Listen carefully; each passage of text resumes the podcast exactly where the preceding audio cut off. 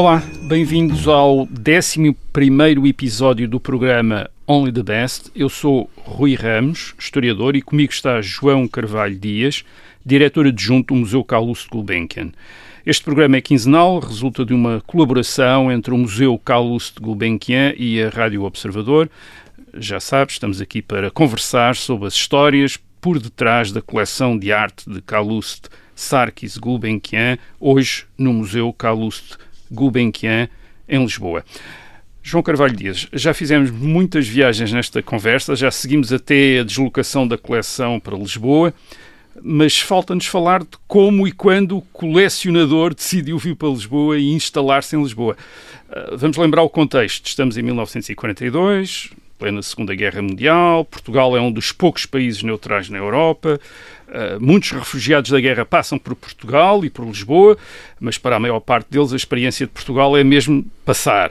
Uh, seguem depois, a partir de Portugal, por exemplo, as Américas.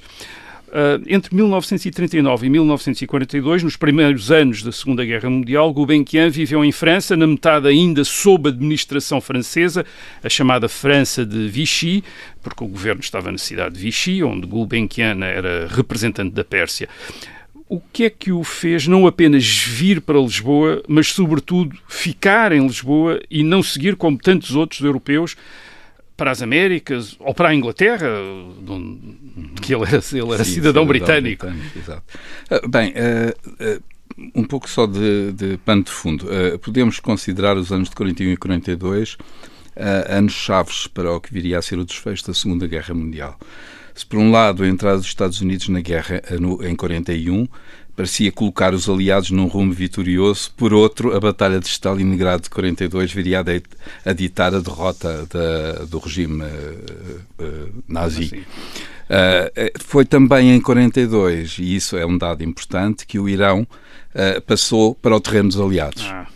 Uh, este último acontecimento, este, portanto, esta, esta questão, este acontecimento, tornava arriscada a permanência de Gulbenkian em França. Pois, ele era representante uh, ele do era Irão. representante do Irão. Uh, portanto, estava ligado à legação imperial do Irão.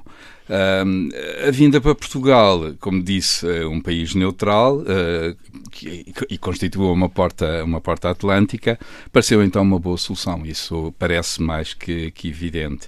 Uh, e é uma sugestão ah, do, do próprio filho de Gulbenkian no bar, o, que, o que ele próprio confirma na sua, na sua biografia. Diz qualquer coisa, fui eu que sugeri Lisboa ao meu pai.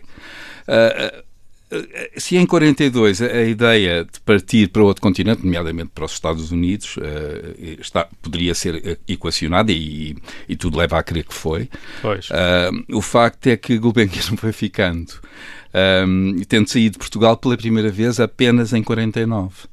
Portanto, entre 42 e 49 ele permaneceu sempre, em Portugal. Sempre, sempre em, Portugal. Sempre em Portugal. Uh, viajou, uh, claro, nós temos cartas do Bussaco, uh, portanto, Sintra, obviamente, que sempre muito, muito Sintra.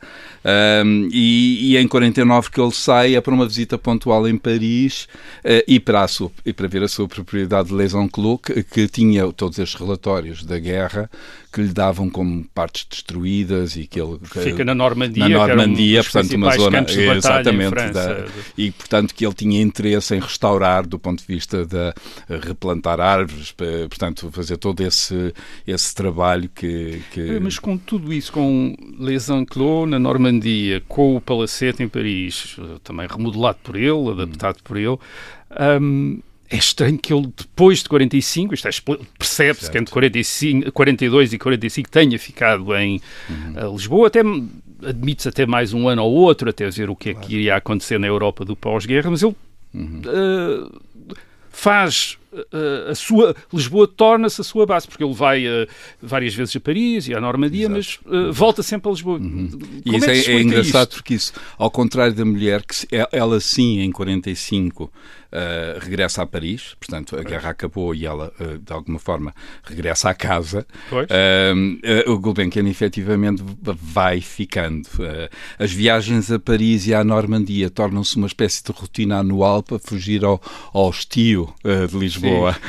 E, portanto, a brisa da Normandia é algo que, que que o revigorava um, e, e, obviamente, para visitar o seu jardim. E, e portanto, uh, havia uh, naturalmente razões, e essas eu julgo que são as primordiais, uh, razões de natureza fiscal, que faziam hum. que a sua permanência em Lisboa tivesse um tratamento favorável, do, não só para as, as, suas atividades de, comerciais, de negócio, digamos assim, como para a, a, a sua fortuna pessoal e a sua pois. qualidade de grande colecionador. Portanto, de alguma forma, tudo isso são condições para ele permanecer no, no paraíso triste da Santa Exupéry. uh, mas uh, foi, foi continuando, exatamente. Ele, ele em Lisboa, um, Gulbenkian instala-se num hotel, o Hotel Avis, na altura o mais luxuoso hotel de Lisboa, ficava na Avenida Fontes Pereira de Mel, penso que era onde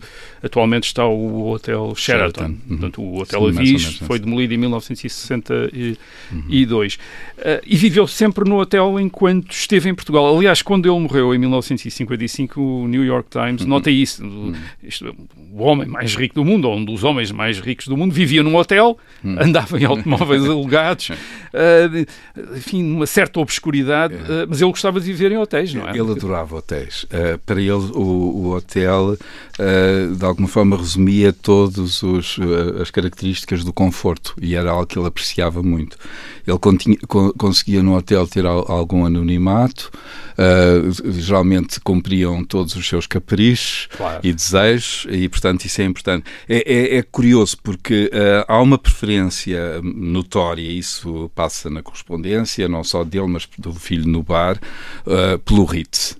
o hum. Ritz, tanto em Londres como em Paris, tinham, obviamente, um hotel que tem origem na visão do César Ritz, que ele conheceu muito bem, aliás, uh, nós temos inclusivamente registros de ofertas de grande pintura à família Ritz, uh, ah, nomeadamente a, ao casal, um, e ele ajudou financeiramente uh, o, o César Ritz para se lançar neste negócio, portanto, ele tinha ações da, desta sociedade comercial.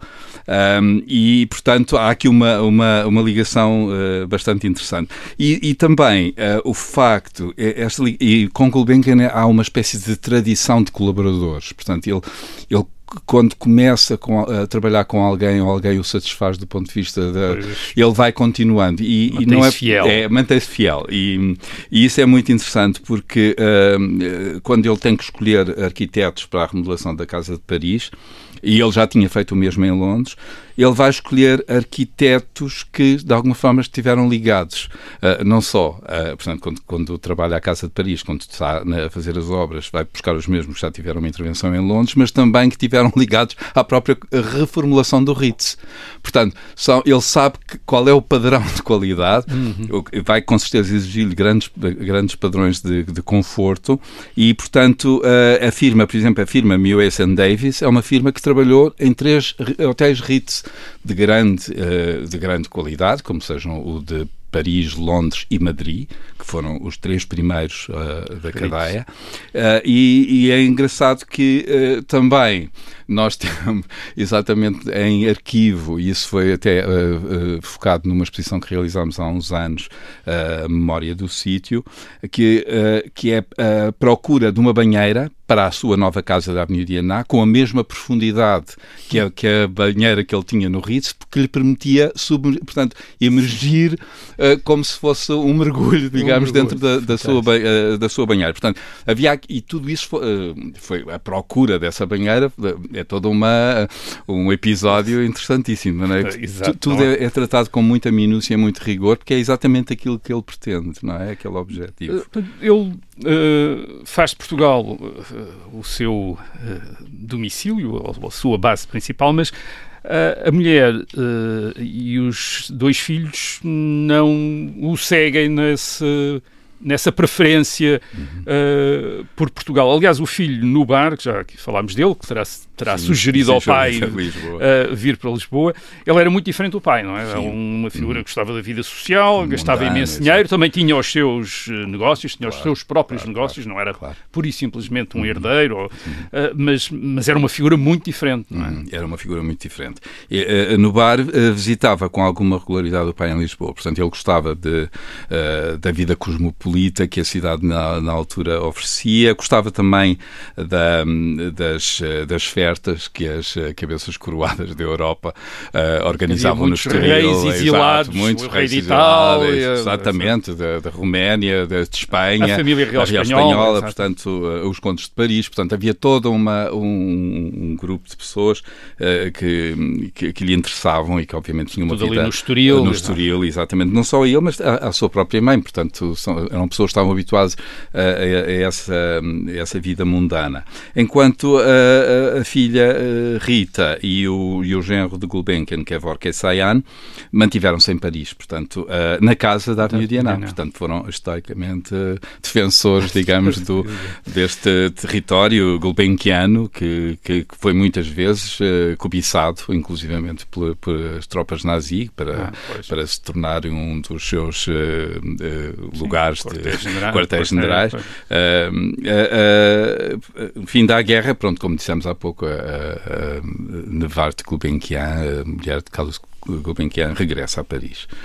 É, é, é, em Portugal, para, para além do que lhe possa ter agradado no país, em termos de paisagem, ambiente, Gulbenkian também encontrou um governo, o governo de Salazar, muito disponível, podemos dizer isso, para o acolher e, e, e corresponder aos seus desejos e Exato. conveniências. Uh, isso também terá sido importante para a uhum. decisão dele ficar em Portugal. Eu diria que foi decisivo. A, a, questão fiscal era primordial para Gulbenkian e para o futuro da sua fundação, portanto era algo que estava em mente. Uhum nestes, digamos, nestes últimos anos de, uh, portanto, já nos anos 50, não é? Esta questão de, do futuro, obviamente que já vinha muito de trás este planeamento. Sim, é? Já falámos toda, aqui disso. Já falámos pois. disso, mas obviamente que, eh, que, que, à medida que o, que o tempo vai passando, as coisas tornam-se mais, uh, uh, mais prementes, digamos, de tomar decisões. E, e, é curioso, porque para alguém que estava tão habituado a tomar decisões do, do foro um, dos negócios, digamos assim, e até mesmo em relação à coleção, ainda que na coleção haja muitas hesitações, em relação ao futuro, uh, há também algumas hesitações é. e, portanto, isso nota-se que, que, foi protelando uma decisão até ao fim e que uh, mais tarde virá, portanto, já muito perto da, da morte, não é? Fazer o seu último testamento e então aí uh, definir algumas das linhas mestras da nós, além do governo, temos de falar do staff, chamar-lhe assim, staff português, digamos assim, que Gulbenkian reuniu em Lisboa, e a começar pelo advogado Sim. José Azeredo Perdigão, uhum. Uh, aliás, uma figura identificada com a oposição republicana ao salazarismo, portanto, não era uma figura do regime. Sim, sim. Como é que se deu esse encontro? Uhum. É, é, curioso, porque uh, há várias uh, fontes, mas, digamos, vamos tomando a, a, fonte mais, mais recente, Jonathan Conlin, que é o autor da, da biografia de Carlos Gulbenkian, mais, que, uhum. que, saiu há pouco tempo, há poucos anos. este, portanto, o José da Silva de Perdigão teria sido apresentado a Gulbenkian por um antigo embaixador português no Reino Unido. Um, uh, um, um, homem de, do direito, um professor da, da Universidade de Direito, Rui Anes Ulrich, uh, que, que, e isto teria ocorrido em finais de 42, portanto, no ano em que ele chega a Lisboa. Um, Azevedo Perdigão era, como, como acabou de referir, era um dos fundadores da Sierra Nova, uma revista que promovia um debate ideológico contra as políticas de Salazar, portanto, alguém que estava num, numa outra posição. Um, e ele, efetivamente, torna-se o advogado português de Carlos Gulbenkian e, a partir de 45, ele passa a participar, ele, uh, José da Zilha de Perdigão, em, nos conselhos de administração de várias holdings uh, de, de Gulbenkian. Portanto, portanto alguém começa a tornar uma pessoa de confiança, exatamente. Uh, Gulbenkian viveu em Lisboa entre 1942 e 1955, ou seja, entre os 73 hum. e os seus 86 anos. Uh, ele continua em Lisboa a interessar-se por arte, a examinar catálogos, uhum. a ser contactado por intermediários e vendedores, a comprar obras de arte, já falámos aqui algumas, certo. por exemplo, o quadro de Manet, o Rapaz uhum. das Bolas de Sabão. Um, portanto, podemos dizer que a coleção não ficou parada enquanto Gulbenkian viveu em Lisboa. Não, de todo. Uh, e é muito interessante porque mal ele chega a Lisboa há uma carta que ele, que ele dirige a George David da Sotheby's, alguém que, que ele tinha uma, uma correspondência muito, muito viva, dizendo eu agora sou um exilado uh, ou um refugiado, é uma, um misto destas duas coisas. Uh, e, e, e, preciso que me envie catálogos, porque eu quero me manter ao corrente do que está a acontecer no mercado. E, e, ele efetivamente vai se manter muito atento e durante este período, portanto, até à sua morte, irá fazer muitas aquisições. Uh, logo em 43, ele faz uma série de aquisições a Henri de Rothschild. Henri de Rothschild vivia no Estoril e curiosamente é, cli é, é cliente uh, de. Uh, é um dos clientes da Zera de Perdigão.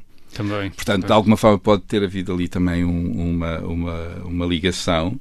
Uh, e ele compra uma série de, de pinturas, uh, entre as quais o extraordinário pastel do Maurice Cantin-Latour, o Jarre de Jaspe, que é uma das obras uh, de, de, eleição da, da coleção, com montagem em ouro, uma peça do século XVIII, é, ao nível da montagem, mas que tem uma execução da, da pedra anterior, bastante anterior, presumo-se século XIV. Compra uma grande parte da coleção de Jameson de moedas, que é uma, moedas uma gregas, coleção de moedas gregas, que, que é a única, o único setor da coleção que fica efetivamente em Portugal à data da morte, a, a, depositado num banco, a, no, no, Banco Espírito Santo. Um, e continua a comprar uh, peças nos Estados Unidos, uh, extraordinárias encadernações, livros, etc. E essas compradas nos Estados Unidos vão diretamente logo para Washington, portanto ele não as vê, em, nunca, em, as eh, nunca as vê em Lisboa, obviamente tem acesso às fotografias, etc. Claro. Um, e em 53 ele compra a última pintura, que é uh, da Rue de Saint-Vincent à Montmartre, de, de Lépine. Portanto, de, de, alguma forma, claro que há muitas outras aquisições, não vamos aqui referi-las todas, pois. mas isto dá, um, dá a ideia ideia do ritmo de aquisições entre 42 e 53, portanto, à volta de 11 anos. Uh, depois de 53 não há uh, uh, registro de, de aquisições. Uh, mas 53 é efetivamente já, já, são anos já de grande uh, uh, fragilidade, até da sua própria da sua saúde. Eu, eu, além de comprar, faz também doações em Lisboa, não é? é museus sim, portugueses. Uhum. Nomeadamente ao, ao, Museu Nacional de Arte Antiga. É, é efetivamente o, ele, ele, entre 49 e 52 faz doações, em 52 é, é a mais importante, e isso de alguma forma ajuda a reforçar laços com, com Portugal. Uh, portanto, há ali uma marcação, uh, há uma ligação muito forte ao Dr. João Couto, que era o, o diretor do museu, a quem ele uh, tinha bastante admiração, e, e essas, esse conjunto de obras muito diversificado, pintura, mobiliário, azulejo de Znick, acaba por ter um, um papel importante na, na coleção do MNA, porque tem uma sala própria com o nome de Gulbenkian, portanto tudo isso Ele é... tinha uma preferência, ele gostava do Museu Nacional de Arte Antiga. Gostava muito e gostava muito da, da coleção de orizaria. a orizaria francesa do século XVIII, naturalmente, a baixela, digamos que encomendada por, eh, por Dom José após o terremoto, portanto de alguma forma há aqui Sim. uma ligação eh, forte, porque o Germain, François Terremin Germain, é também um ourives de eleição para Gulbenkian, muitas das suas peças uh, vêm exatamente da, da da execução deste mestre Orives e, e, isso, de alguma forma, é, é algo em que ele eh, se sente muito familiar. Eh, e agora, e agora, a, maior, a maior questão é em que momento é que se começou a falar da possibilidade da coleção vir para Lisboa, ficar em Lisboa, eh, porque em 1945, no fim da guerra, como já aqui dissemos, ainda houve um tempo em que se pensou que a coleção podia ir para os Estados Unidos. Sim, sim. Eh, depois de 45, quando a guerra termina, digamos, e claro, nós quando dizemos que a guerra termina, há efetivamente ali um, uma assinatura, mas, mas depois as coisas todas vão-se vão -se arrastando, mas há efetivamente aqui uma uma vontade primeira da, de Inglaterra, nomeadamente Londres, depois Washington e a possibilidade da coleção vir até Lisboa como destino acaba por ser eh, equacionada com a constituição da sua própria fundação, uh, conforme a, a sua vontade testamentária. Em, 18 de junho de 53, ele lavra o último testamento e, e, aí estabelece a fundação com o seu nome, eh, com uh, uma instituição portuguesa, com sede em Lisboa, uh, que será a herdeira dos seus bens, uh, à exceção dos trusts constituídos a favor da sua família, não é? Mas, uh, obviamente, que aí, digamos que estão as, as, linhas mestras definidas. Uhum. Gulbenkian morre em Lisboa em 1955, a 20 de julho, aos 86 anos. Deixou a fundação em Lisboa, mas deixou também um outro monumento hum. em Londres uma, a, a, igreja de Arménia de São Sarkis, em Kensington, cuja construção ele tinha financiado em 1922-23 uhum. e onde vem a ficar, digamos, os seus, uhum. restos, os seus restos mortais. Portanto, esta identidade arménia Sim, é ele forte. nunca esqueceu. É? é muito forte e é, curioso quando, quando fala na igreja de São Sarkis, a igreja de São Sarkis está a ser construída ao mesmo tempo que a sua casa da Avenida está a ser remodelada. Portanto, são duas obras que estão a acontecer em simultâneo, uma em, uma em Londres, outra em Paris uma para viver e, que, e outra, e outra para, é uma, uma espécie de uma morada, uma morada posterior, que obviamente que é, ela é dedicada à memória dos seus pais e de alguma forma essa sua ascendência arménia exerce um vínculo muito forte na sua personalidade. Uh, não só do ponto de vista filantrópico, uh, ele apoiou as comunidades arménias, na diáspora, seguiu a tradição familiar. Uh, e, e, é muito interessante a correspondência que ele troca com o neto, uh, Mikhail Essayan, em que ele dá conta dessa transmissão de valores uh, valores que são assentes na tradição e que de alguma forma confirma uh, toda esta uh, a sua linhagem, digamos, pois. que não é apenas uma linhagem que vem do sangue, mas é uma linhagem cultural que ele afirma em vários momentos e, portanto, há efetivamente uma identidade arménia absolutamente vincada no colecionador. Uhum. Obrigado ao João Carvalho Dias. Voltaremos daqui a 15 dias para o último episódio deste programa, precisamente sobre o museu que agora guarda a coleção de Calouste Gulbenkian. Até lá e contemos consigo.